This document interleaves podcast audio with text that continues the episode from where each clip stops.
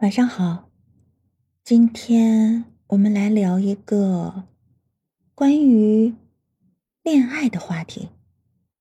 怎样才算有深度恋爱的能力呢？嗯，我们跟一个人相处，其实就是磨合两个人的脾气，在交流两个人对某事的看法，坏习惯也好，好习惯也好，我们都会跟某人学会。比如，你有不依附别人的经济能力，他有干净利落的执行能力；你很熟悉办公软件，他很擅长摄影设计；你偶尔赖床不化妆，他总是深夜偷吃夜宵。一个人的自律能力会带动另一个人，同样，一个人的负能量也会传染另外一个人。过了一段时间，你因此而学会了控制情绪了吗？你是否管住自己不停需要爱和关注的念头？你是否具备心平气和的听难听实话的脾气？重要的是，在你们聊天的过程中，你能否清晰的表达你的想法、你的需要、你的自我认知，不藏事，不藏话，不藏拙？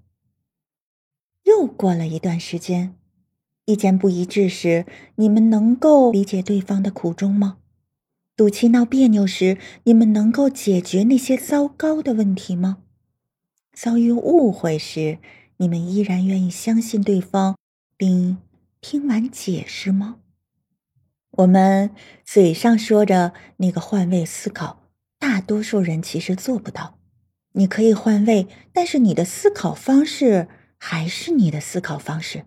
你并没有因此理解对方的内心，比如我都不嫌弃你吃街边摊，我都不嫌弃你的工作不好，我都不嫌弃你的家庭不好，这不叫换位思考的理解，这叫揣着明白装糊涂，很介意才会这么说，显得自己大度。那些吵架看上去不经过脑子说的话，其实都是扎心的心里话。恋爱是平视，不是俯视。又过了一段时间，你学会平复自己的情绪了吗？你学会在自己讨厌的事情上说不吗？你学会坚持自己的底线，失去对方也不会害怕吗？你学会自己一个人也能开心了吗？跟喜欢的人在一起，时间久了，你们自然而然会学会如何向对方撒娇、发脾气、撩情话、谈判、制定计划、分享梦想等等。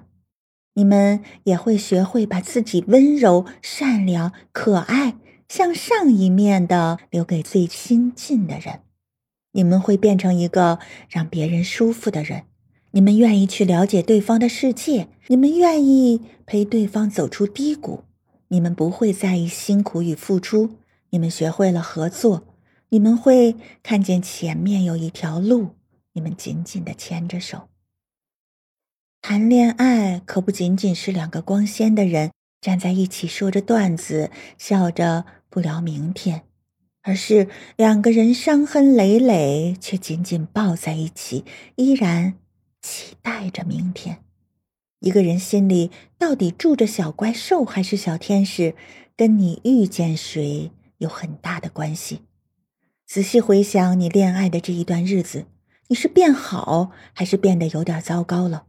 所以你很清楚，你爱上的是幸运还是麻烦。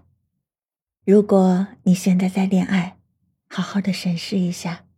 其实，大多数人缺的不是恋爱对象，缺的是恋爱的能力。而恋爱的能力，有时候并不一定需要从恋人身上才能学到。好了，今天的话题就分享到这里，晚安，做个好梦。